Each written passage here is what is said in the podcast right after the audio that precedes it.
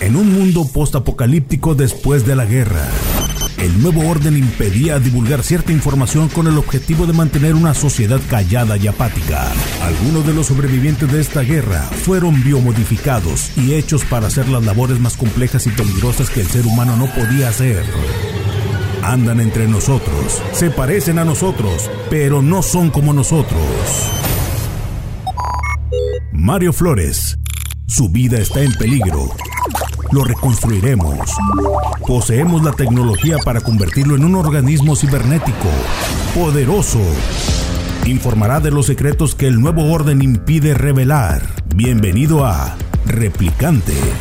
Hola señores, ¿cómo están? Sean bienvenidos a este espacio digital. Esto es Replicante Podcast y en Conexión 649. Y nos pueden ver en más noticias en Efecto Parallax para que se la pasen chido. Mi nombre es Mario. Oye, es que estamos transmitiendo desde el Sheridan, en el, en Distrito 1.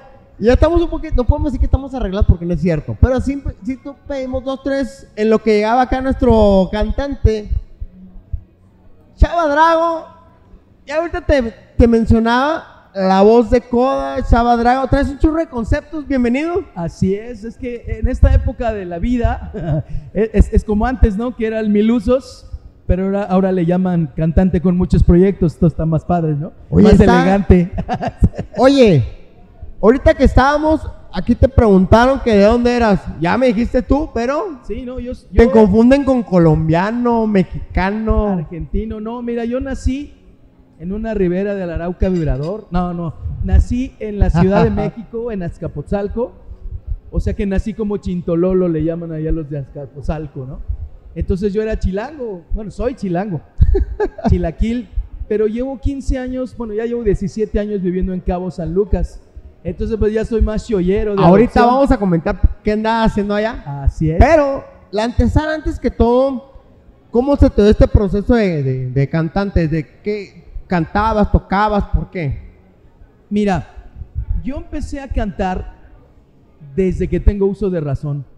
Tenía cuatro años y mi abuela, la, mamá de mi papá, a mí me encantaba el fútbol americano, pero ella decía... Oye, pues que si estás cuadrado. Eso, es, compadre, ¿verdad? Siempre me ha encantado el ejercicio. y me decía, no, eso no te va a servir para nada en la vida. Y tú cantas muy bonito. Y me, y me alquilaba un mariachi para que le cantara a ella. Entonces, este, ahí estaba yo con, la, con mi abuela, con el mariachi y bueno, pues yo cantaba lo que escuchaba en mi casa, ¿no? Mis papás son fans de Elvis Presley y de Los Panchos. Entonces por eso soy como rockero romántico, ¿no? Oye, pero, pero bueno, ¿qué te gustaba en ese momento cuando iniciabas? Bueno, cuando era niño yo escuchaba pues todo lo que mis papás escuchaban, ¿no? Pero... Pero ¿por qué el rock? ¿Pero por qué el rock?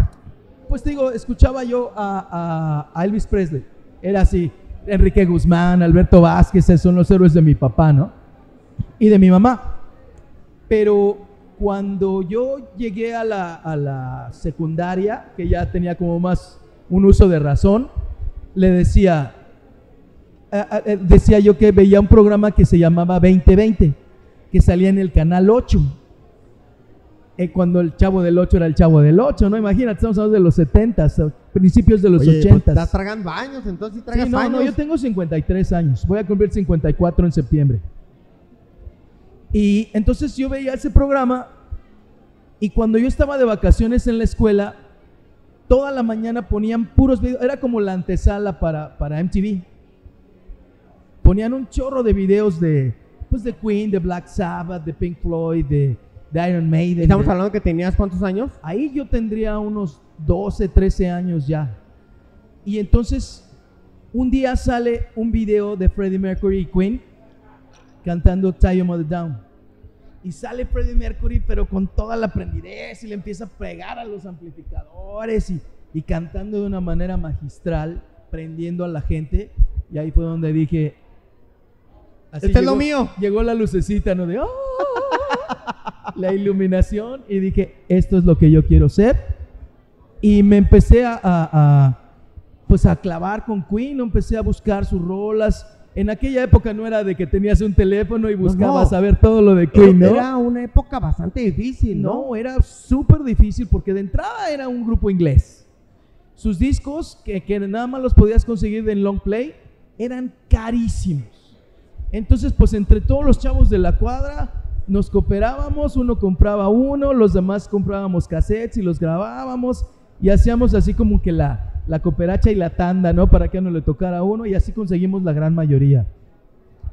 Y, y de esto surgió que, que um, pues yo pude escuchar totalmente todo lo de, lo de Queen y luego ya me empecé a, escuchar otras bandas porque empecé a conocer gente que estaba más dentro de esta onda. Te tocó cuando, bueno, obviamente, ¿eh? cuando, que, que- que si el rock en español y todo, pero básicamente lo tuyo era en inglés. Lo que pasa es que en esa época, digo, si ahorita está difícil, en aquella época, pues aparte de que no había esa, esa publicidad y esas transmisiones, pues en esa época no había bandas, todavía, ¿no? Y lo peor en español, ¿no? Menos, por ejemplo, en aquella época ya estaba, mexicanos eran Lynx, pero cantaban en inglés.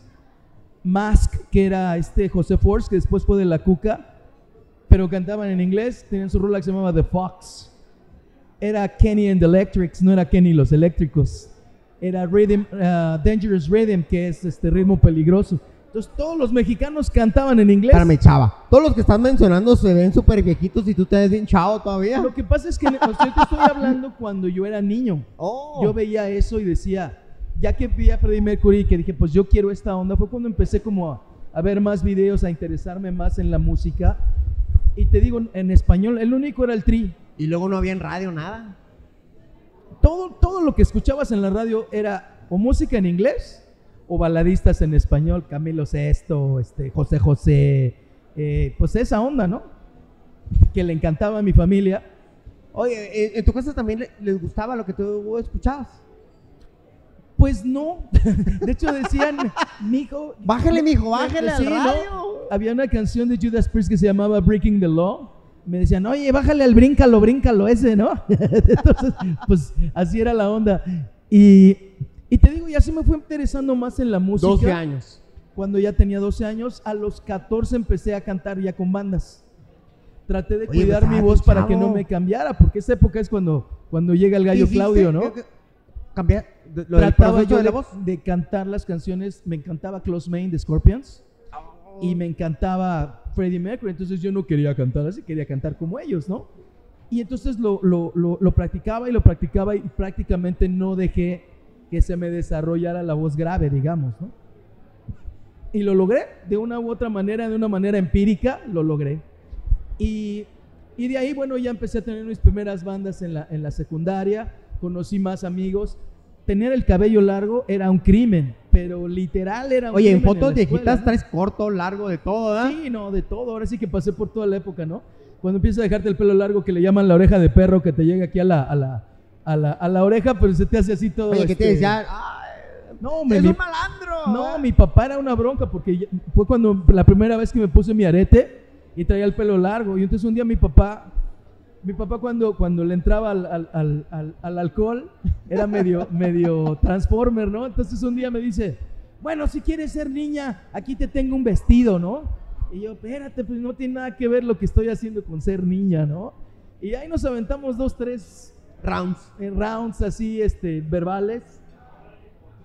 Y poco a poco pues fue agarrando la onda, ¿no? Porque ya ves que la vieja escuela era más difícil de convencer.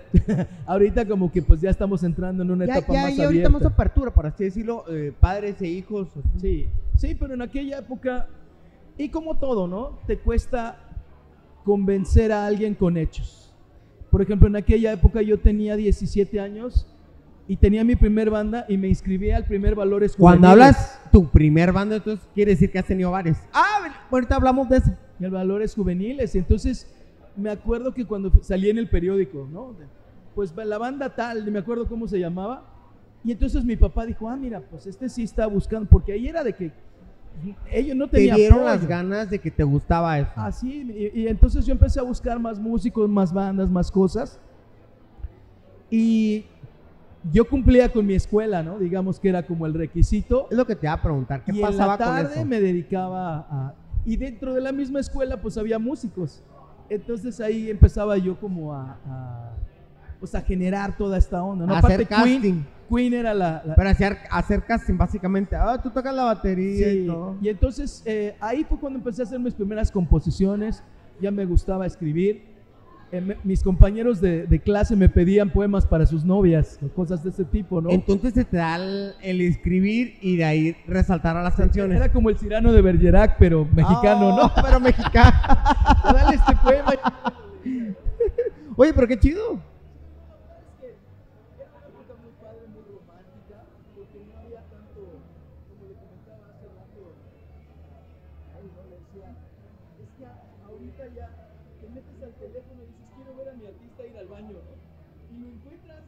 ¿Sí? Qué difícil, ¿no?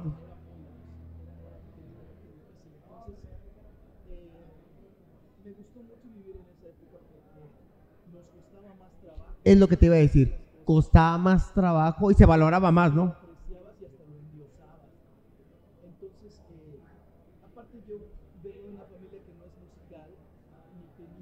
Así como el, como el, el, ah, la facilidad de entrar a las grandes emporios. En aquella época era Televisa, la radio, y ah, era Televisa, la radio y, y alguna disquera, ¿no?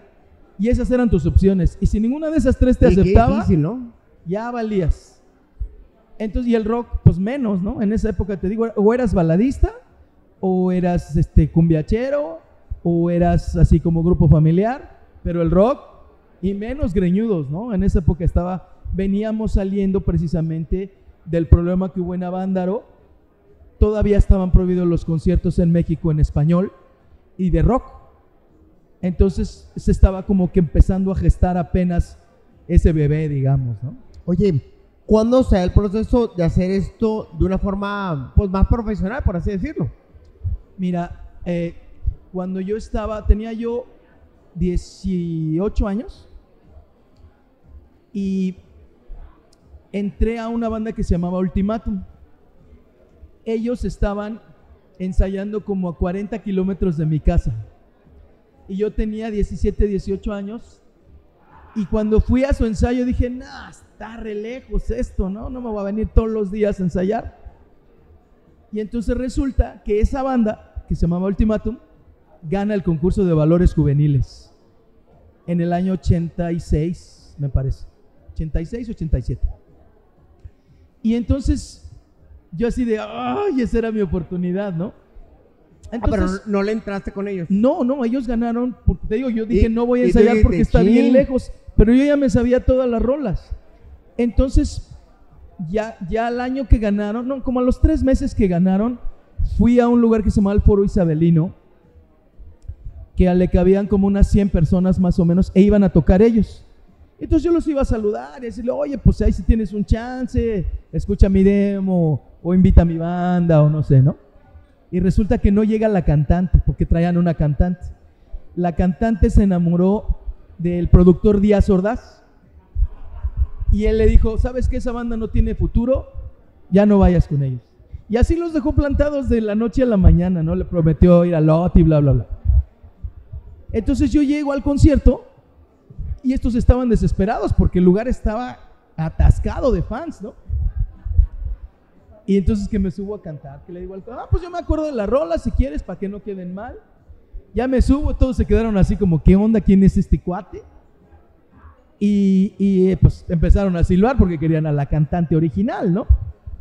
Y eh, yo les dije, bueno, este, no vino, no es mi culpa, yo le estoy haciendo el paro, si les gusta, qué padre. Nos aventamos todo el concierto, se prendieron mucho. La chava esta los dejó de plano y yo me aventé 33 conciertos en dos meses con ellos. Y ahí me empezaron a ver un chorro de bandas de lo que se llamaba como el circuito underground, porque tengo que, pues el rock no era todavía, ¿no? Chava, pues de hecho todavía no sigue, está sigue siendo en ciertas temporadas baja underground, Ah, luego sí. como que se No, catapulta mira, y baja. no estaba el boom Imagínate de- en aquel tiempo, ¿no? No estaba el boom del rock en español todavía, lo que fue el de Naritos Verdes y todo el rock argentino y- español. Te tocó antes de que surgiera el boom, como todo dices. eso sí. Pero aparte a mí me gustaba el metal, ¿no? Yo era así de... "Ah", Desde entonces, ¿no? Y eso pues menos pegaba aquí en México. Era puro circuito underground. Entonces, resulta que de todos esos grupos, que, que porque todos me ofrecieron chamba, ¿no? Luzbel, Alucard, todos los que quieras, el único que iba a grabar era un grupo de Guadalajara que se llama Megatón. Y yo ya tenía 19 años y no había grabado un disco. Entonces, según yo, ya estaba viejo, ¿no? Decía, no manches, ya estoy ruco y no he grabado un disco, ¿no? Entonces, mi, mi sueño era grabar un disco. Y ellos eran los únicos que iban a grabar un disco. Entonces, entro con ellos. El material no me gustaba al 100%, está padre, pero no me gustaba. Y yo llegué a cantar, pues como sabía, ¿no?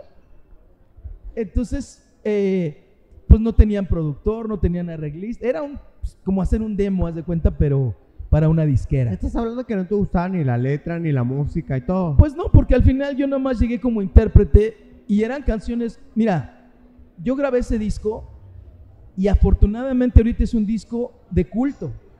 Hay un montón de fans de Megatón que les encanta el disco. Yo no lo puedo escuchar básicamente por más que por las canciones, por mi trabajo. Porque no tenía una calidad profesional aún.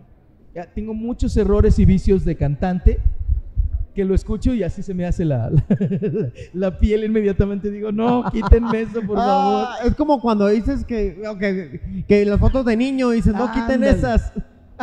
Así me siento, ¿no?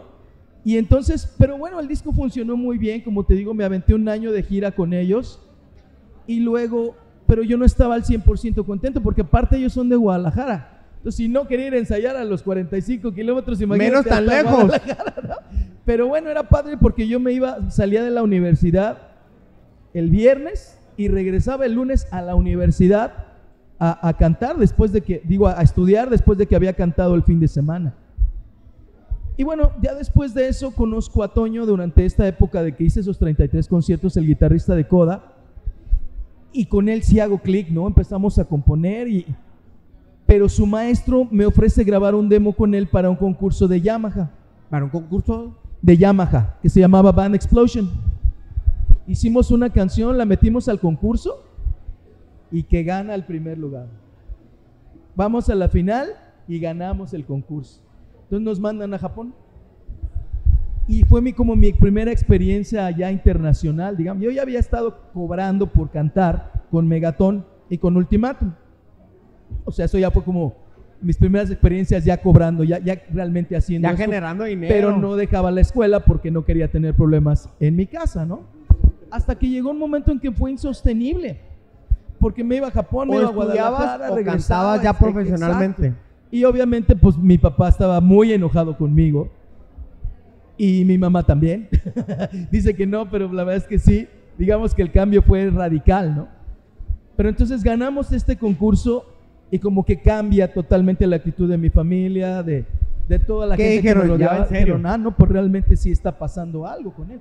Me voy a Japón y cuando íbamos a, a- a- íbamos a tocar en el Teatro Budokan, en el que es el más grande allá, ¿no? El tipo el auditorio de, de- de México. Pero resulta que ese año se muere Hirohito, el emperador de Japón.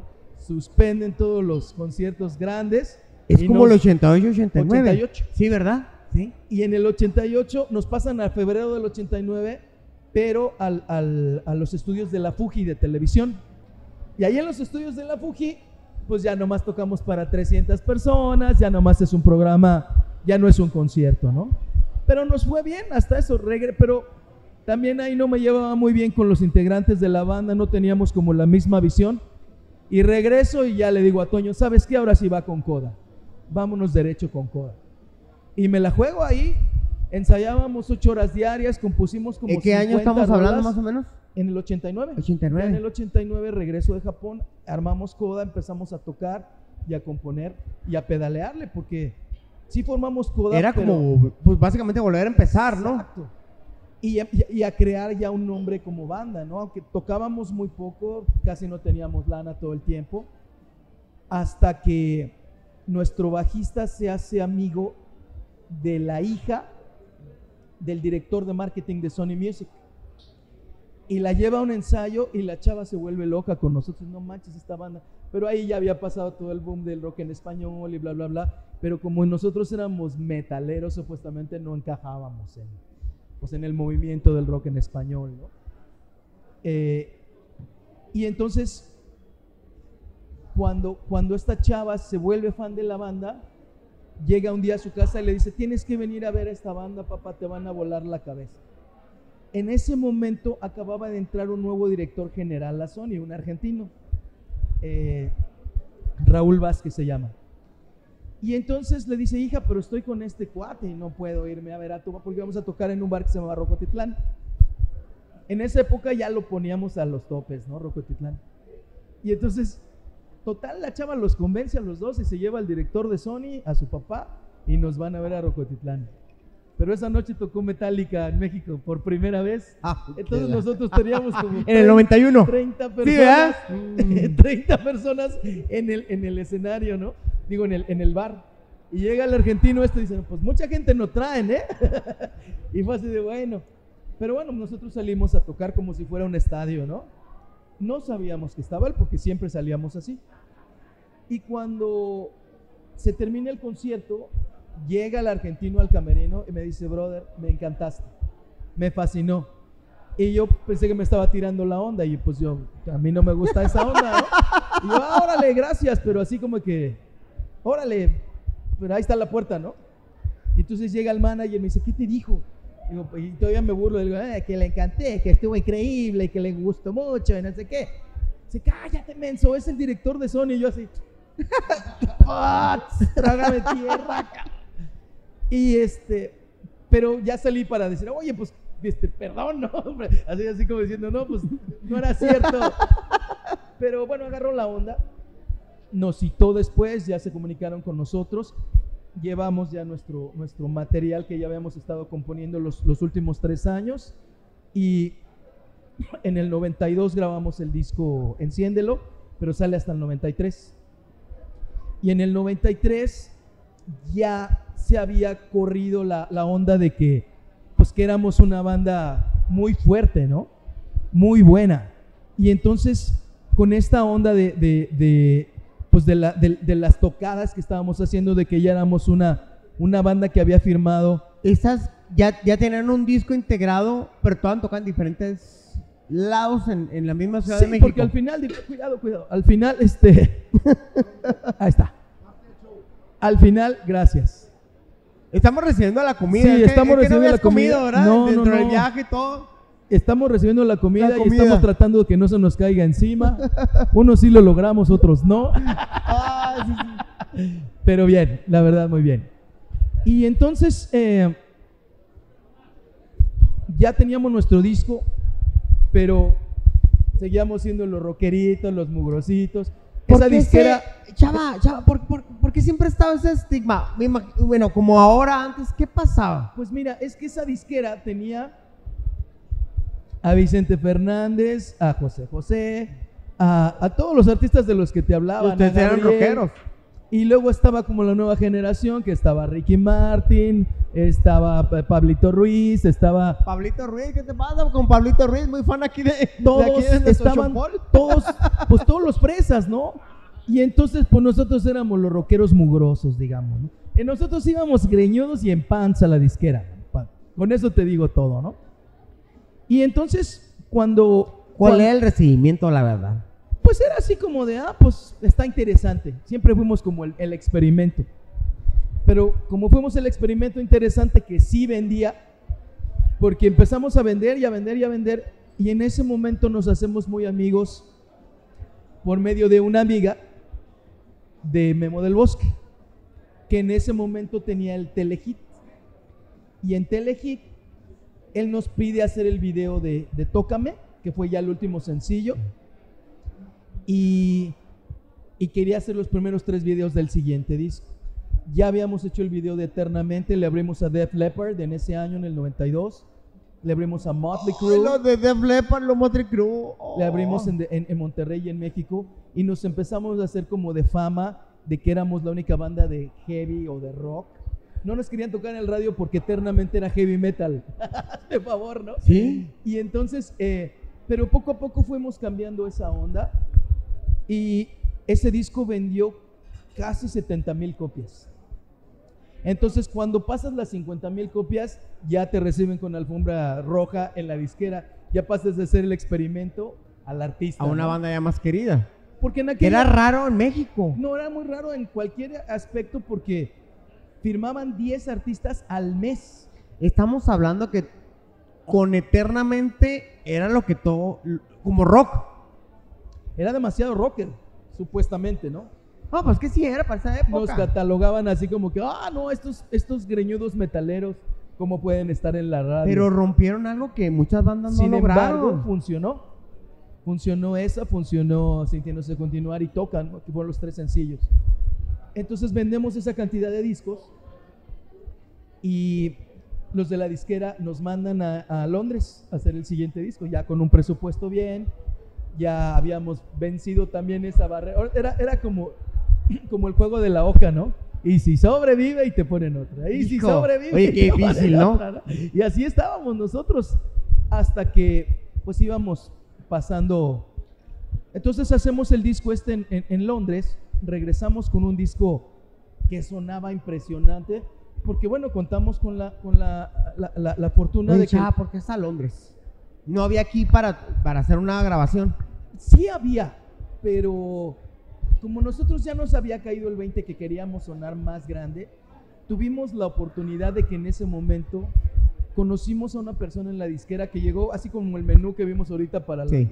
con una carta de productores. Y entre todos Hoy andaban ellos, entonces. entre todos ellos que les traían de oferta, digamos, ¿no?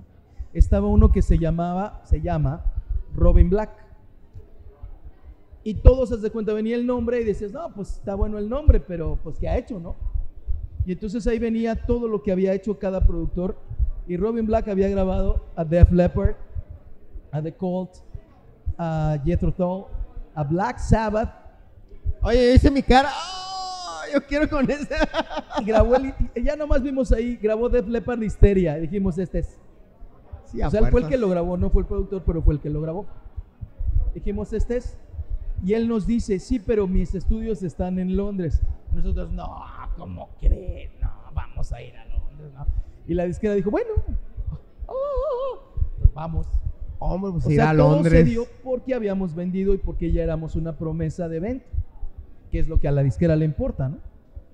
Entonces nos llevaron a Londres, estuvimos un mes allá, encerrados en el estudio con Robin. ¿Cuánto duraron el proceso de la grabación? Pues mira, el proceso de composición fue como de un año, más o menos. Aunque ya teníamos canciones Espérame, un año. anteriores. Sí, fue- es que mira, del, del, no- del 89 al 93 que salió el Enciéndelo, compusimos como 70 canciones. Y luego para este otro disco compusimos otras 20. Entonces teníamos ahí volando como 50 canciones que rearreglamos para este disco, ¿no?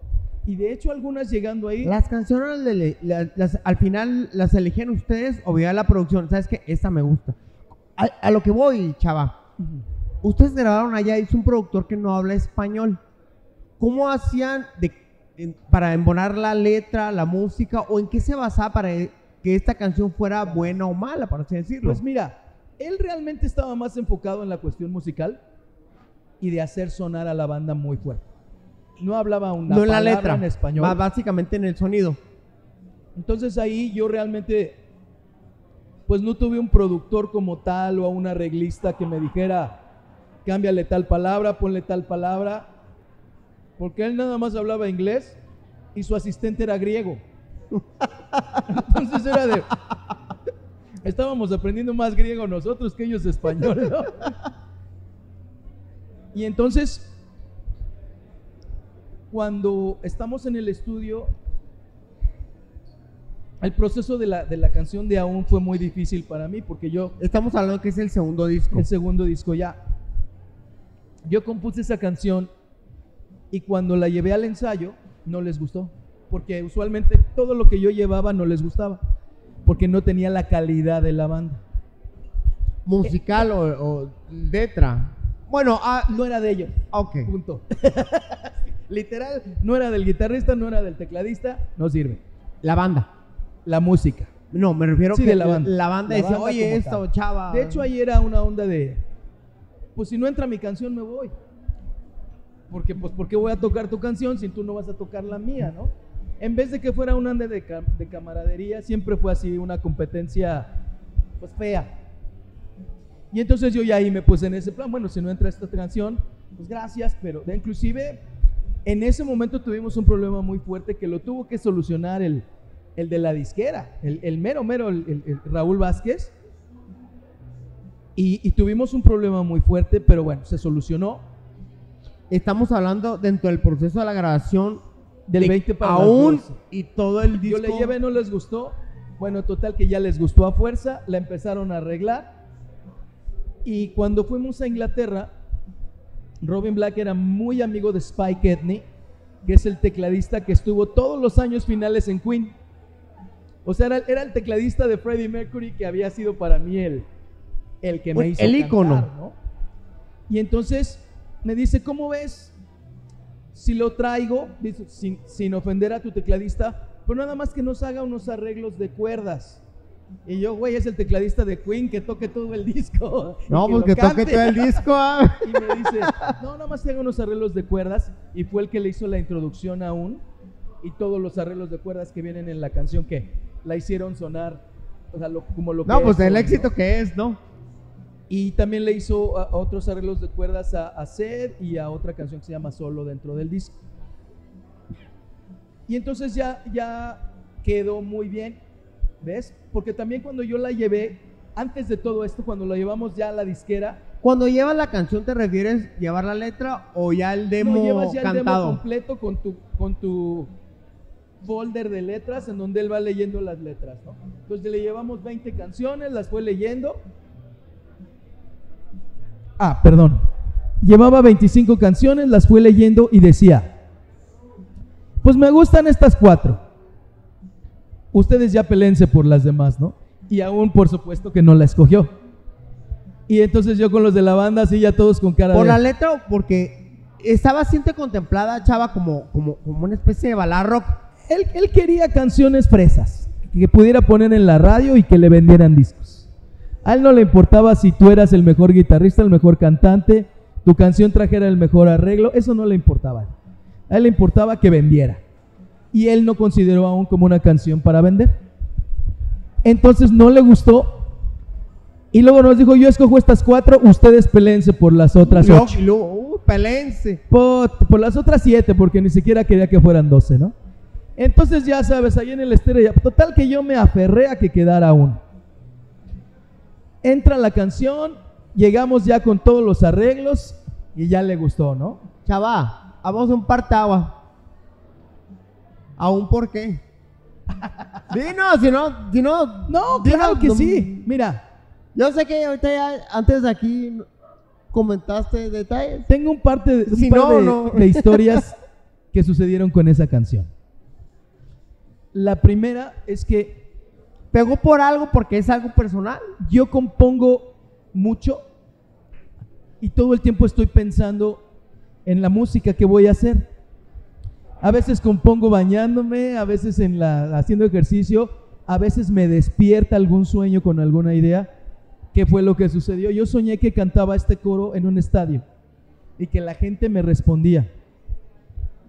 Y luego yo me dormía con mi grabadora, porque ya ves que antes era de, de grabador, Sí, no era de de- teléfono. Apretabas tu rec, tu play, y era de esas grabadoras de cassette, ¿no?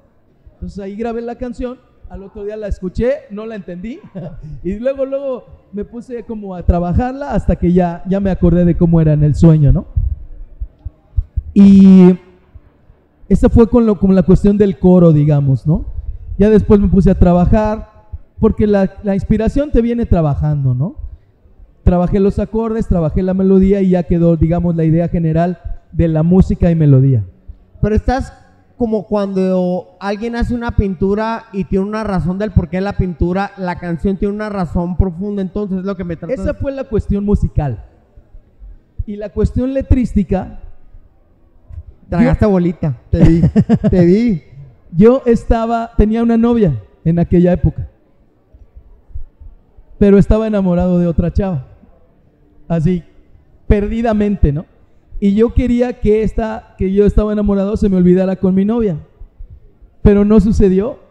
Y entonces yo tenía una angustia mental, digamos, todos los días, porque yo veía la relación de la otra chava que se empezó a relacionar sentimentalmente con un productor importante de televisión.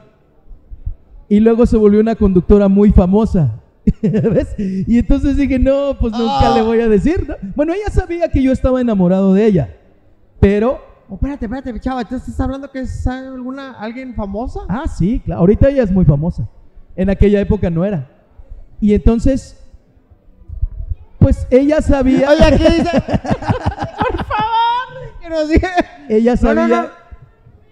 ella sabía que yo estaba enamorado de ella porque yo le decía, pero nunca supo que la canción la hice por ella, porque llegó un momento, lle- llegó un momento en donde dije, ¿sabes qué? Si yo sigo pedaleando esta bicicleta, voy a acabar con mi carrera.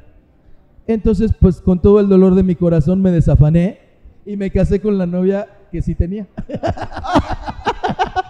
Tratando de enamorarme de ella, pero pues nunca sucedió, ¿no? Desafortunadamente nunca Eso no lo sabíamos.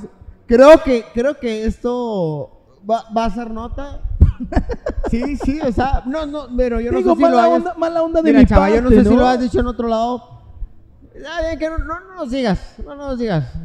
No, pues Pero no, fíjate, no no les voy a sabíamos. decir. Yo Fue la verdad- misma historia que le dije. Yo la verdad, yo la verdad, chava, yo pensé, dijo, alguien de la, de la escuela, alguien, alguna vecina o algo, pero fíjate, nunca nos hubiéramos imaginado no, que no. la canción tiene alguna dedicatoria para alguien que pues Sí, la podemos verdad es conocer que- en, es en que- medios de comunicación. Es una historia muy, muy, muy graciosa, ¿no? Porque al final la canción se fue a la Se me hace que si ahorita mencionaras, estratosfera. esta canción va para... Se me hace que se vuelve a catapultar la canción nuevamente. Ah, no, Así como no, la serie de no, Luis ya- Miguel, ya de no repente creo. no sabemos que le cantaba. Espérame que me. Ajá. Yo no- nunca sabemos que se le había dedicado a tal o cual. Puede ser. No, No, además es algo que pasó hace 27 años. importa, 28. chava, chava. Bueno, En- ok. Entonces ahorita la verdad es que pues ya ella tiene su vida muy hecha, yo también. Y, y Pero nosotros es, seguimos vigentes y nosotros sí queremos saber. es espérate, una espérate, historia- espérate, Es una historia muy padre, ¿no? Porque al final pues hay una historia padre dentro de una canción que se volvió un clásico. Que, que como comentábamos, esa canción me la han grabado en, en- en música clásica, tenores, en mariachi, en punchis punchis de pop, en, en balada, en agropecuario, en, Chava. en lo que tú quieras. Antes de venir aquí ahorita, este, comenté a varios amigos y conocidas. Ah, mira, este, ahorita vamos a, a- a tener una entrevista. Este, Chavará, ese eh, eh, vocalista de, de Coa. Hombre, lo me dice. Yo tuve un novio, mi esposo lo conocí. y tal. Me llamó mucho la atención. Dije, qué raro. Me dice, no, yo, tuve- yo, la verdad, la primera vez que estuve en un cuarto y, ah, canijo, o sea, con la canción. Entonces, eh, varias experiencias pues estuvieron básicamente con tu canción. Sí, no, la verdad tengo la fortuna de... Como de haber creado muchos bebés. como estas historias No. que me cuentan. Eh, de hecho, sí, le comentaba que, me- que llegan chavos ahorita de 18, 19 años, 20 hasta 25, que me dicen, ¿sabes qué? Gracias a ti nací, cabrón.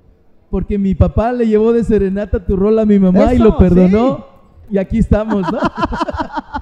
Muchas historias muy padres. O, o- o del otro lado, ¿no? Que me dicen, ¿sabes qué? Pues gracias a esa canción me casé. Con tu canción enterré a mi familiar. Con tu material mi familiar estuvo toda su época de, de- de enfermedad hasta que murió y no quería más que escuchar tu música, Yo ¿no? fui a una boda y este la canción de la boda fue a un decoda. Sí, o sea, la verdad es que tengo esa fortuna. La han tocado en un montón de antros, en películas, en obras de teatro, en muchas versiones. Y para mí es una bendición, la verdad que haber peleado tanto por esa canción. Y la canción fue la canción buena, o sea, la peleabas porque tú sabías, creo yo que visualizabas, ¿no? No, no, me gustaba mucho. Yo no, yo realmente nunca le vi un potencial comercial. A mí me gustaba y, y yo creía en esa canción porque cuando yo la cantaba, en su momento me dolía, ¿ves?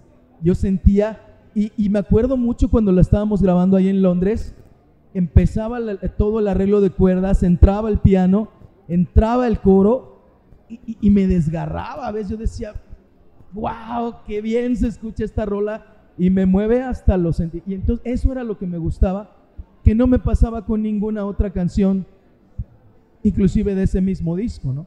Yo nomás decía que bien suena, pero ninguna me trae esta emoción.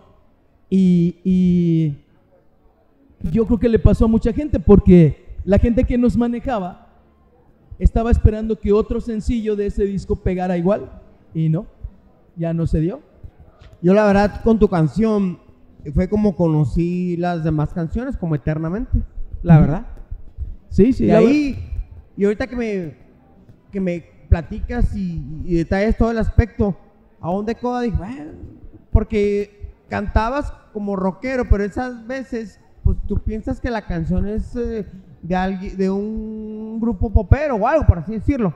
Pero ya cuando estaba la guitarra y todo, ya te metes eternamente y varias, dije, oye, pues es rock. ¿Sí? Sí, afortunadamente es de los clásicos de rock que me han dado mucho trabajo y que ahorita en este momento de mi vida estoy en un proyecto que se llama Lo mejor del rock en español, con los mismos con los que te platiqué, con Kenny de los Eléctricos, con, ¡Ay, qué chido! eh, con este de la Cuca, con, con Alfonso Force, con Cala de Rostros Ocultos. ¿Es un proyecto que traes? Sí, Es lo traemos. varios. Ya tenemos mucho tiempo con este proyecto. Está el vampiro de, de- de Maná, está el, el baterista de la ¿Están ley. haciendo discos o tocando en diferentes No, estamos lados? tocando los éxitos de todos.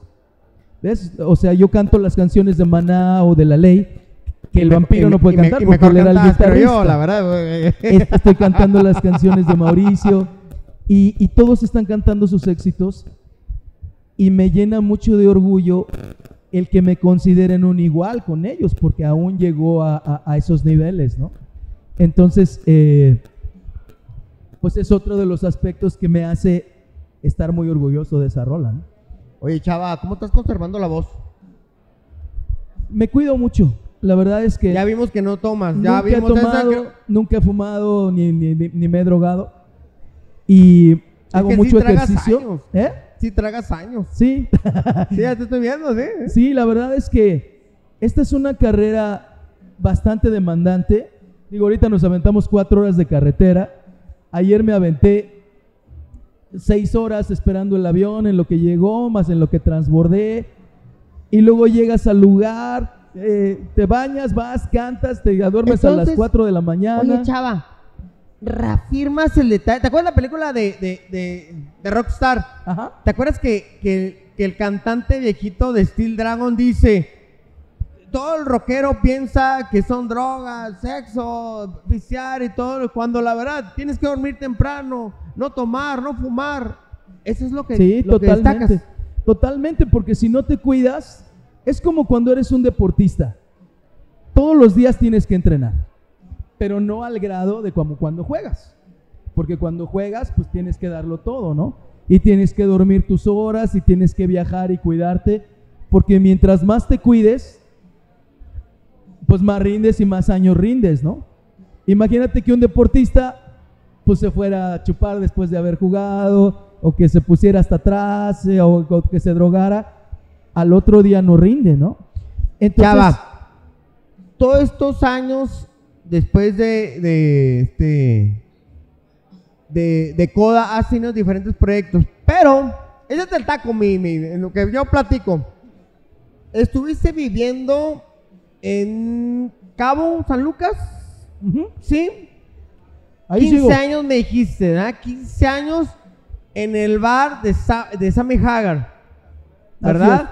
Sí. Oye, Sammy Hagar para mí es un cantante fenomenal. No creo que haya tenido este en su bar alguien que no cantara bien, la verdad. Y estuviste 15 años ahí. ¿Qué cantabas ahí? ¿Qué, qué, qué había ahí? Pues lo que estás oyendo, cantaba Back Es que in estamos, Black. déjeme, déjeme decirles. De fondo tenemos este eh, ACDC, rock, pero para llegar a esos niveles necesitas tener. Y luego Sammy Hart de Van Halen. ¿Cómo duraste tanto tiempo ahí? Mira, una época muy padre de mi vida porque digamos que conquisté un mercado que para mí era importante. El cantarle a los americanos en mi Eso es país. lo que te iba a decir. Cantarle a un americano es muy distinto con un mexicano. Sí y no, porque todos son críticos, si les gustas, te aceptan. Pero si no les gustas, el mexicano te agrede y el gringo se voltea y se va. Esa es la diferencia. Pero si les gustas, te entregan el corazón ambos, ¿no? Son muy prendidos. Entonces te tocó cantar pues un chorro de canciones en inglés. Es que quedarse es toda que es la difícil. Y aparte es así como decir, ¿cómo este mexicano me va a venir a cantar mis rolas que me gustan, no? ¿Sí? Pero la verdad es que sí cantaba yo, pues ACDC, Bon Jovi. Oye, ¿cómo llegaste a. Sammy Har? ¿Cómo estuvo el show? Mira, un tiempo estuve cantando ahí en Vallarta y conocí a un bajista que, que se volvió un muy amigo mío. Después terminé mi contrato en Vallarta. estamos hablando que ya se había acabado Coda. Yo me salí de, de Coda y me retiré de la música como Dijiste cuatro que ya no tenías años. buena relación ahí. Sí, terminó Coda por muchas malas ondas que yo sentía de parte de ellos. Ya lo mencionaste que desde la canción de Aún. Después de eso, hicimos un disco que se llamó Nivel 3. L- Como te comenté, los managers nos escondieron, no tocábamos, yo no recibía lana. Y no es lo mismo el artista que tiene 19 años, que vive con sus papás, al que tiene 29, que, que vive con sus papás, ¿no? Entonces yo ya me sentía muy frustrado, el dinero no estaba entrando, yo tenía un número uno en la radio, pero no trabajaba. Entonces, eh, Chava, fuiste número uno después de muchos años. no, y estaba mi canción compitiendo con Luis Miguel, con Maná, con La Ley, con el que quieras. Y estaba en número uno. No fue número dos ni tres, era número uno. Pero yo no trabajaba, porque la gente que me manejaba no nos supo manejar. Y a pesar de que yo me peleaba con ellos, ellos contaban con el apoyo de la banda de que así es. Cuando yo me daba cuenta que Maná tocaba hasta abajo de las piedras, ¿no? La ley tocaba hasta abajo de las piedras. Estaba saliendo Shakira en ese momento, Alejandro Fernández. Y ahí estábamos con ellos, Ricky Martin. Ricky Martin se iba en los camiones con nosotros a las giras. Y resulta que todos iban avanzando y yo estaba en mi casa escribiendo un libro. Y con mejor canción. Entonces estaba yo realmente muy molesto, muy, muy molesto con el manejo. Y entonces después le fui a pedir a la, a la, a las personas que supuestamente me dijeron, está bien, tú deja coda, nosotros te apoyamos como solista. Incluida esta mujer que, de la que hablamos hace un rato. La de la canción. Y luego ya ni el teléfono me contestaban. Entonces ahí dije, no, pues ya fui, ¿no? En ese momento internet todavía no, no reventaba, ¿no? Y llegó un momento en que dije, no, pues qué otra cosa sé hacer, porque yo tengo que pagar mis deudas, ¿no? Y tengo que armar mi vida. Estamos No puedo- hablando de no la puedo- frustración tanto personal, laboral, monetaria. Todo, todo me pegó Todo se en dio de ese golpe. momento. Yo tenía 27 años y me salí de la banda y me dediqué a dar clases de inglés. ¿Cómo? En una ¿Pero escuela. de qué? Eh, ¿Serio? Sí. Es que fue radical porque yo decía, sea, no, y aparte no había internet, yo no quería hacer covers, no quería, no sé, quería no, diste el desafanarme, radicalazo. desafanarme. Y estuvo muy bien porque duré dos años en esta escuela, entraba a trabajar a las 7 de la mañana y salía a las 10 de la noche. Y los sábados de 8 a 8. Y aparte, yo nada más según esto iba a dar niveles básicos, pero el día que yo llegué, renunciaron tres maestros. Entonces me dieron todos los niveles. Entonces me tuve que poner a estudiar, porque tenía 15 minutos para estudiar el tema y luego darle la clase a alumnos que hablaban mejor que yo. o que tenían más gramática que yo. Chava, cosas esa es así, otra ¿no? nota. O sea, eres cantante y eres famoso y luego fuiste maestro. Era muy gracioso porque me volví el teacher Coda. ¿Cómo? Nadie me llamaba por mi nombre. Era el teacher Coda. Sí, sí, es lo que te iba a decir. Todos o sea, me conocían, era muy gracioso, te digo.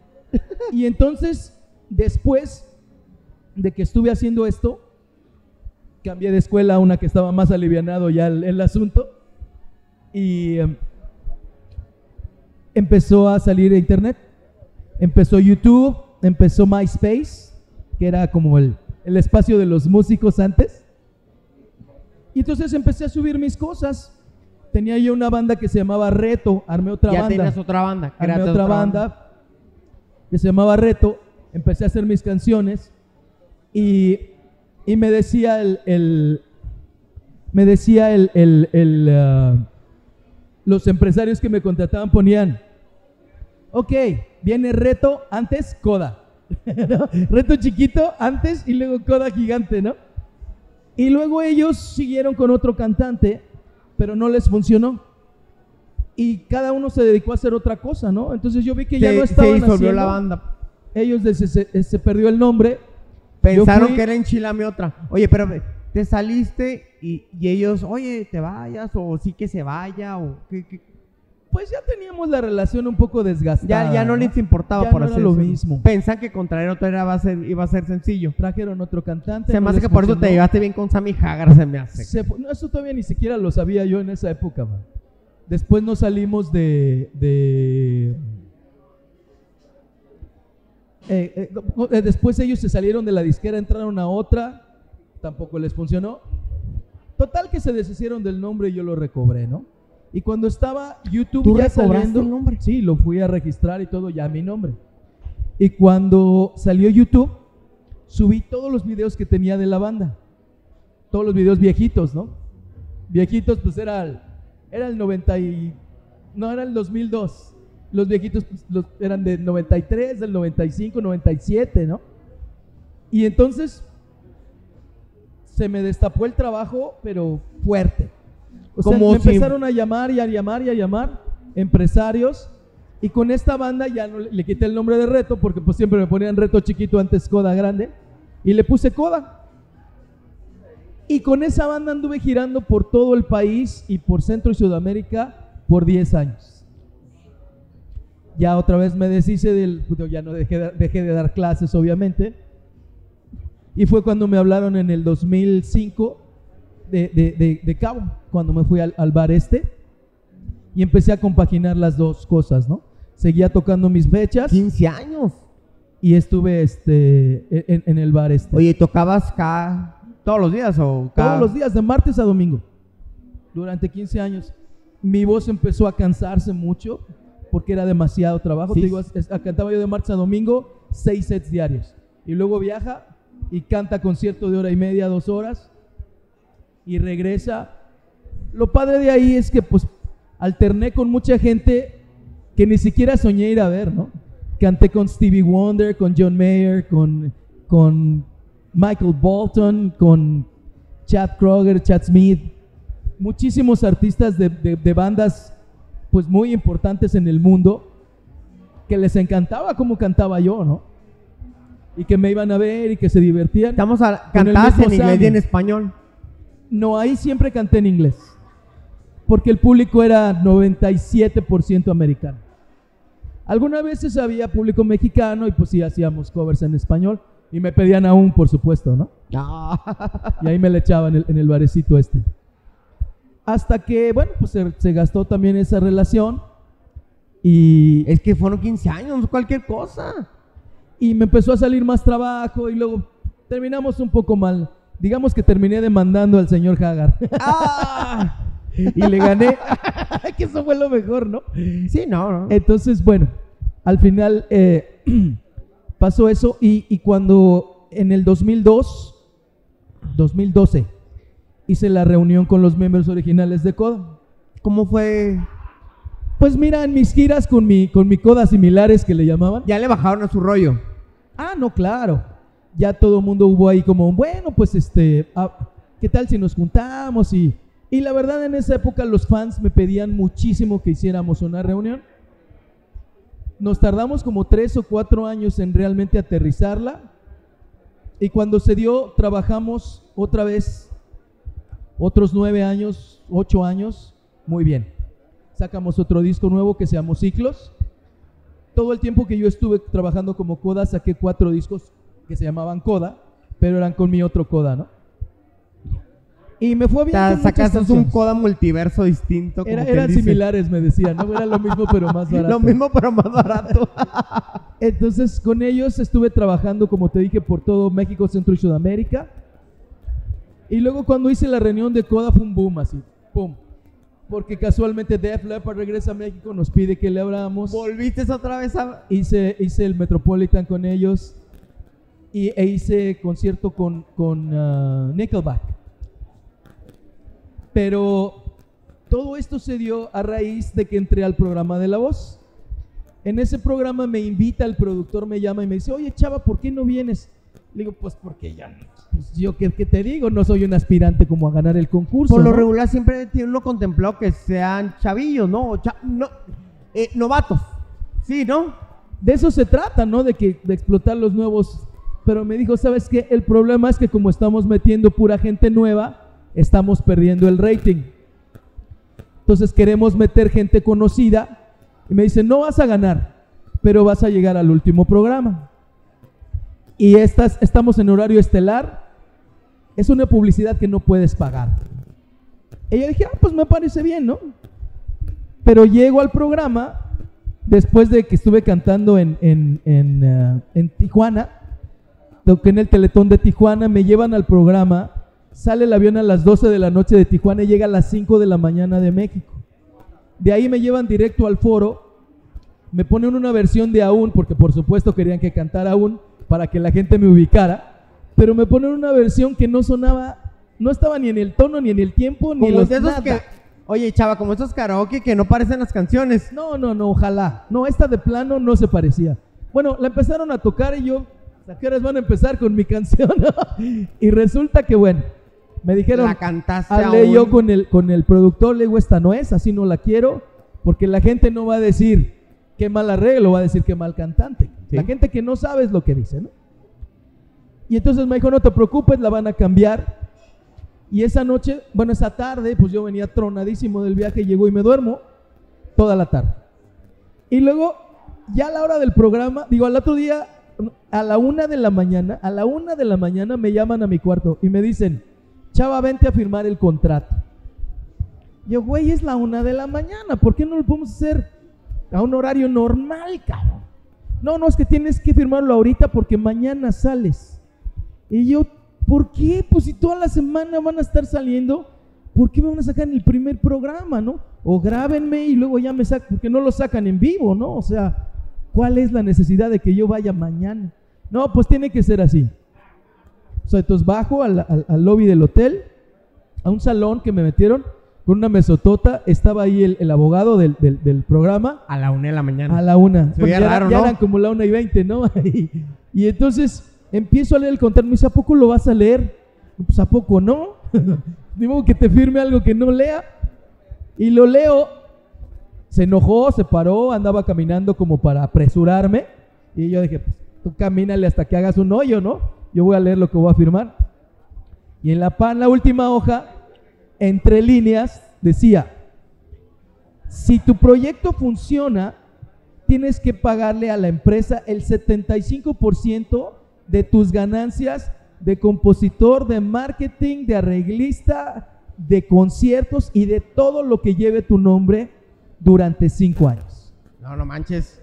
Y yo leí eso y le dije, ¡ah! Está buena esta cláusula, le digo. Es chiste, ¿verdad? Y me dice, no, es que todos lo están firmando así. Le digo, Chava, pues no no lo leen, ¿o qué? Yo no te firmo esto. No, pero es que tú quedaste, no. Digo, lo máximo que te puedo dar, y ya me estoy bajando los chones, que le das a cualquier este, empresa, es el 30%. Y yo voy a pelear por un 25%. Me dice, bueno, fírmalo y le agregamos tu cláusula. Le digo, no, agrégale mi cláusula y lo firmo. Yo no tengo prisa, ¿eh? No, pues es que así no es y todo el mundo nos está firmando. Total que agarró el contrato bien enojado y se salió. Ya no supe nada de él. Y al otro día a las 5 de la mañana. Chava, tienes que estar en el lobby porque a las 7 salimos. Ahí voy. Nos llevan al programa.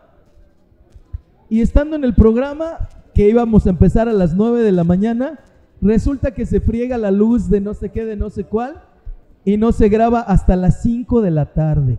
Yo así, ¿no? De- y, y aparte tienes que estar en las actividades ahí con los maestros, que meten así ondas de los Dalai Lamas, que te empiezan, "Oh". Entonces, yo así dormido. Total que yo me fui un camerino medio a descansar, porque pues no se puede, ¿no? Me llevan, empieza la rola y se avientan la misma versión. Y yo así, Nunca la arreglaron. O sea, nunca le arreglaron Pero el... en el, en el- ves que va una persona del público que está ahí Sí. en la mesita, en la salita donde está la televisión, ¿no? Que es tu familiar supuestamente. Ahí fue mi cuñado. Y entonces se acerca el productor y les dice, el que sigue no firmó, no se vayan a voltear. Pues obviamente yo no sabía eso, no se voltean. Ya me dicen, no, es que tienes que bajar tu canción de tono y tienes que este, cambiar la canción. Y me dice Ricky Martin, es que yo dije, este es Chava, canta igualito a Chava, por eso no me volteé. Pues si ya está Chava, ¿para qué queremos otro Chava? Y eres Chava. y le digo, pues sí. Pero está bien, o sea, no pasa nada, ¿no? Gracias, buena onda. Me di la vuelta y me fui, ¿no? Y resulta que el programa yo lo grabé en, en- en agosto y sale en septiembre. Pero en septiembre eh, 17, 18, pega un huracán en Cabo, el, el huracán Odil, que fue el más feo que hemos tenido, y nos tira todo. Nos deja sin comunicaciones, sin luz, dos semanas sin luz, sin internet, obviamente, sin teléfono, tiró las antenas, tiró todo. Y en esos días sacan el programa. Entonces yo no me entero de nada de esto, ¿no?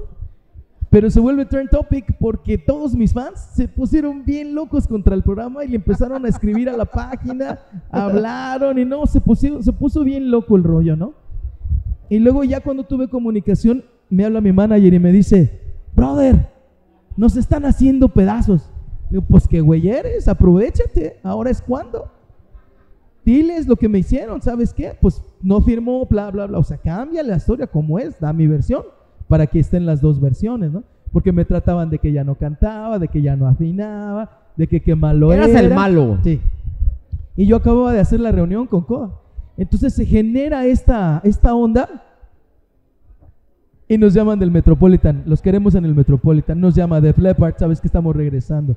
Hicimos una gira, fui a España, fui a Costa Rica, Honduras, El Salvador, Guatemala, eh, países que había yo, que habíamos, eh, sabíamos que nos conocían, pero que nunca habíamos visitado. Y a raíz de toda esa polémica, ya fuimos como O sea, televisión. a cosechar la todo lo polémica. que sembramos en los 90. Entonces, estuvo mejor porque tal vez si hubiera yo continuado en el programa, otra historia hubiera sido, ¿no?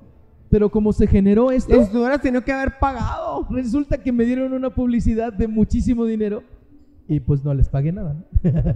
Así, me sentí como el meme ese de los lentes negros. ¿no? Oye, chava, ahora traes un concepto. Estás tocando en diferentes lados, estás en Chihuahua. ¿Cómo te estás manejando? Algo que comentaste es que tú andas y tocas con las bandas locales. Sí, mira, la verdad es que ahorita post pandemia y antes de la pandemia, resulta que sale muy caro llevar una banda completa a menos que vaya a ser un éxito garantizado. Inclusive me pasaba con Coda, ya no estábamos saliendo tanto. Y aparte, bueno, ahí traíamos como otra vez ya diferencias eh, creativas, diferencias personales y, y decidí que era mejor continuar yo solo, ¿no? Pero ahora voy como Chavandra, hago la voz de Coda en vez de ir como Coda, como iba antes, ¿no? Para el empresario es más barato que yo vaya y toque con la banda local. Siempre pido videos y que la banda tenga la calidad porque al final yo voy a ir a cantarle a mi público, ¿no? Y sirve también de que se le da un poco de promoción a esos artistas locales que llevan años partiéndose el lomo y que no tienen una oportunidad. Entonces la misma gente que va al concierto, algunos hasta son sus cuates, ¿no ven? Los reconocen y ya los ven como en otro concepto porque se les está dando una oportunidad que al menos yo no tuve, ¿no? Porque es muy tocan padre- contigo. y es muy padre que voy a cualquier lado del país y en todos lados encuentro músicos de calidad que sacan mis canciones y tocan covers que he grabado y cosas que hacen más interesante el show. Oye, qué ¿no? chido. Oye, trae la canción de Evanescence, eh, Bring Me to Life.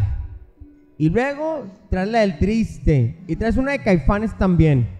Tengo un ¿Ese es lo que traes del show también? tengo un montón de cosas, mira. Traes varias, traes, es Tengo que varios un shows. repertorio muy grande. Sí, es que mira, en esta pandemia, cuando nos encerraron, yo dije, me voy a volver loco, cabrón. No tengo chamba. ¿Qué hago, cabrón? O sea, no puedo, no puedo hacer el quehacer de mi casa 30 veces, ¿no? Porque llega un momento que dices, pues ya que le limpio a esto, ¿no? Y a mí me gusta mucho la carpintería también, entonces construyo todas mis cosas en mi casa, ¿no? Pero llega un momento también donde dices, bueno, ya, ya me duele la mano y yo soy músico, ¿no? Y como te digo, yo compongo muchísimo. Tengo libros de, de, de novela, tengo libros de poesía. Entonces comencé yo a escribir todas estas canciones. Saqué tres discos de canciones originales, uno se llamó Saga, otro se llamó Resiliente Eso lo vas y a Quinto tocar. Sol. Todo lo tocas en tus conciertos. Trato, trato, pero la verdad es que a eso le voy a dar un trato especial y una presentación especial como se debe hacer, ¿no? Pero también me gusta mucho ponerme otros retos. He grabado canciones de Evanescence, de Guns N' Roses, de porque lo cantaba cuando estaba yo en Cabo, ¿no? Y ahí me di cuenta que hay muchas cosas como cantante y como músico que puedes experimentar, que muchas veces tú cuando compones tu propio rollo te cierras en un mundo chiquitito cuando hay algo gigantesco alrededor Oye, y se que bien chidas. puede Yo enriquecer en la mañana las estaba escuchando y yo, ah, no manches. y lo- y hacerlas bien es difícil. O sea, lograr la calidad de la interpretación de Thunderstruck de ACDC o, o de Bring Me to Life de Evanescence o de Don't Stop Believing parece fácil, pero no, la verdad está bien difícil. Pero no solo eso, sino, como te digo, en mi casa se escuchaba ranchero, boleros y rock. Entonces a mí me encanta los boleros y, lo- y la ranchera. Entonces mi papá era muy fan de José José, de Javier Solís, de todas estas triste. gentes. Y dije, ¿sabes qué? Un día en la pandemia escribí un, un- un- un artículo ahí en, no un artículo, un post, ¿no? En, en- en- en una de mis redes y les puse, a ver, como ya grabé todo esto de rock, ya grabé todas mis rolas, ahora quiero que me den sus gustos culposos. Y las rolas que me gusten, de esas voy a hacer un disco. Y ya sabes, los fans me mandaron cada cosa. Entre buenas y malas. Unas sí, no, no, unas que yo decía, ahí está, y se enojan, ¿no? Y luego dicen que no quieren. Me mandaban de los bookies, de, de las bandas estas de, de, de banda, pues, de agropecuario. Me Eso fue lo que mandaban pensé. me mandaban cumbias, me mandaban, ¿Ves, ves? Que no todos tenemos eh, agropecuario, como quienes. me mandaban ¿Viste, viste? Tenemos un chorro de sintonía, cosas que, que- que yo sí me sorprendí, ¿no? Dije, bueno, todo lo, les dije, las voy a hacer a mi estilo, ¿no? Y obviamente pues no agarré muchas cosas que no me gustaron, pero sí agarré, por ejemplo, Jamás de Camilo Sesto, agarré El Triste, grabé eh, Mi Historia Entre Tus Dedos, Santa Lucía, esa la hice a 16 voces. Hice, hice muchas cosas que nunca pensé hacer, canciones de Roberto Carlos, por ejemplo, ¿no? A Y tu versión. A mi versión. Haz de cuenta que era como el aún, traérmelas al mundo de aún, ¿no? Entonces grabé ese disco de puras baladas de ese tipo. Y bien, bien gracioso porque mis fans la rechazaron. ¿Por qué cantas eso? Y el triste está horrible y tal está espantoso. Pero te pasó lo de Lucio Obron que agarraste a otro tipo de fans. ¿Y por qué pasa. Y, y lo más gracioso es que cuando llego a los conciertos, las canto y esas mismas personas que me dijeron que por qué lo había hecho, están a moco entendido cantándolas, ¿no? Pero sobre todo te digo, ahí encontré otro tipo de interpretación sobre mi voz, que dije, bueno, sí puedo hacer Evanescence, puedo hacer ACDC, pero también puedo hacer José José, también puedo hacer, no imitarlo, sino pasar sus canciones a En mi tu versión. estilo, ¿no? Que eso es, lo, mu- es lo, lo primero que le recomiendo yo a los jóvenes que se están dedicando, Es lo que te iba a decir. no nada más a la música, a cualquier cosa. Tú crea tu estilo, crea tu personaje y cásate con él hasta que te, hasta que te mueras. Porque, ¿cómo estás? ¿Qué dices? Porque la verdad es que es muy importante que la gente reconozca tu estilo. Porque tú puedes ser un conductor de un programa, un locutor, puedes ser un ingeniero, puedes ser un policía, puedes ser el que quieras. Pero la gente tiene que saber que tú eres el mejor y si no el mejor, qué clase de policía, qué clase de cantante, qué clase de guitarrista, porque conocen tu estilo. Chava, tú estás convencido de, de lo. Mira, ahorita lo que mencionaste, la de aún, estás convencido y fue el trancazo. Por algo lo sabías, ¿no? Pues- Igual lo que comentas en base a tu voz. Claro, totalmente. Y, de- y tengo muchas otras baladas que les tengo la misma fe, ¿no? Desafortunadamente ya no tengo el recurso, digamos. Pero también aprende uno a, a muchas cosas, ¿no? En esta, en esta época de mi vida soy mi propio empresario. Yo manejo mis redes, yo manejo mis, yo soy mi propio manager, yo hago mis grabaciones, yo soy el ingeniero, yo hago, edito mis videos, yo hago mis, mis cuestiones de TikTok, de Instagram. A todo le tienes que ir aprendiendo y subiendo y sumándole, porque en el momento que tú quieras matar tu carrera, de cualquier carrera, ¿eh? no nomás de la música, en ese momento se muere. Digo yo, algo que sí le admiro a Sammy Hagar es que tiene 76 años y el brother es cantante, tiene restaurantes, tiene marca de ropa, este, tiene como 500 empleados trabajando para él. Entonces es una persona que todo el tiempo está constantemente produciendo. Muchas personas a su edad ya están en su casa con su sueldito viendo la tele todo el día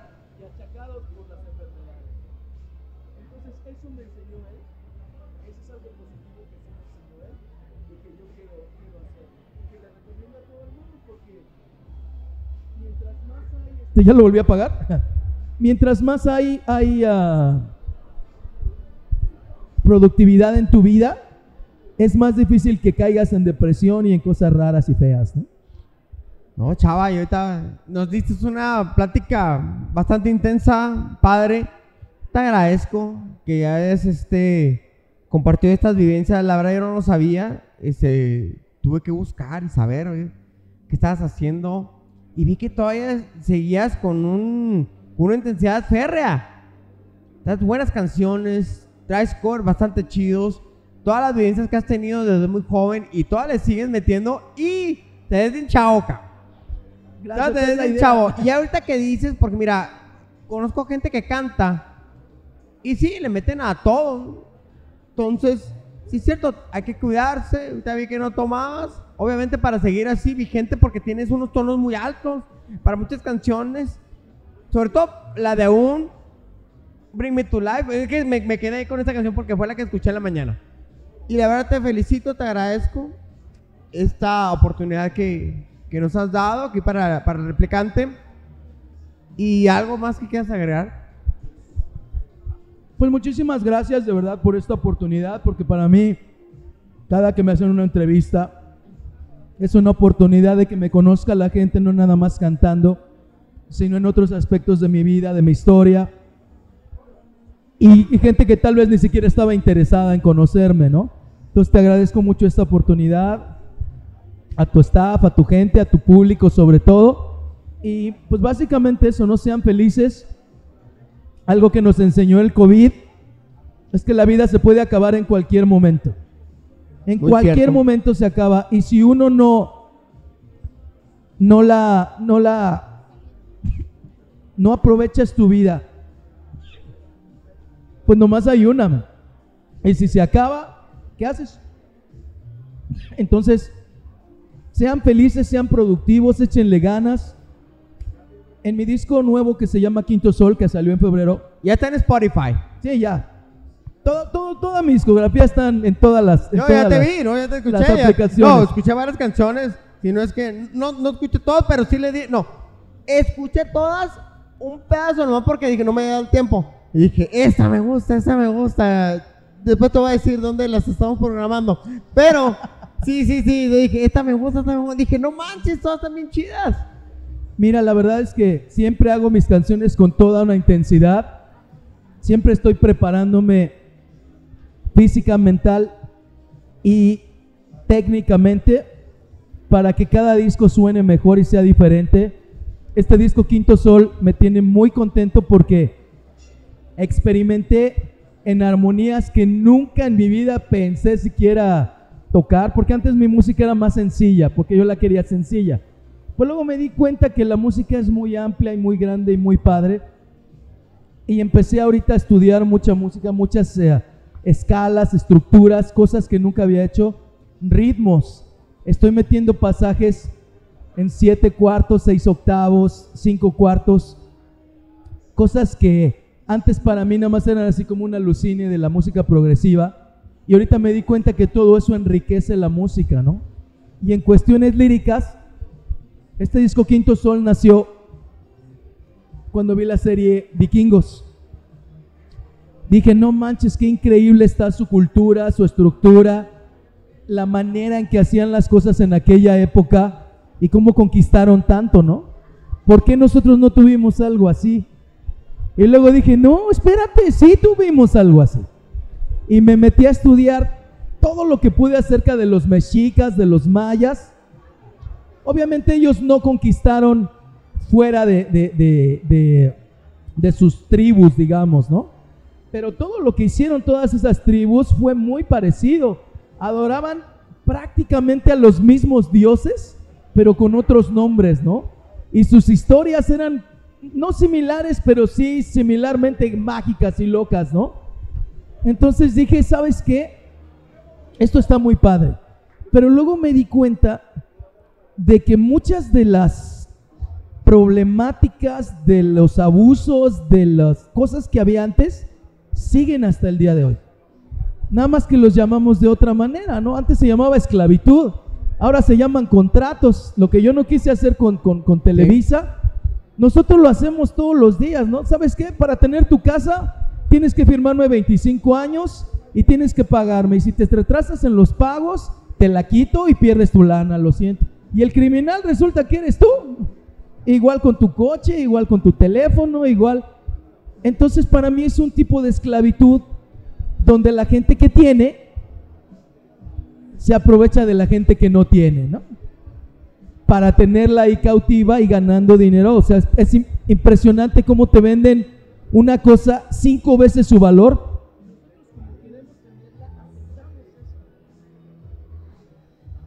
Chihuahua, me la paso apagando el, micrófono. Apagate el micrófono, chava. Entonces, todo eso lo estoy tratando de meter en este disco, ¿no? Que, bueno, no lo metí dentro de, de muchas vivencias que he tenido por eso hay canciones como Guerrero Latino que hablan un poquito de esto. Hay canciones que hablan del cáncer, de, cómo de cómo cuando vences el cáncer. El sencillo se llamó Tornado.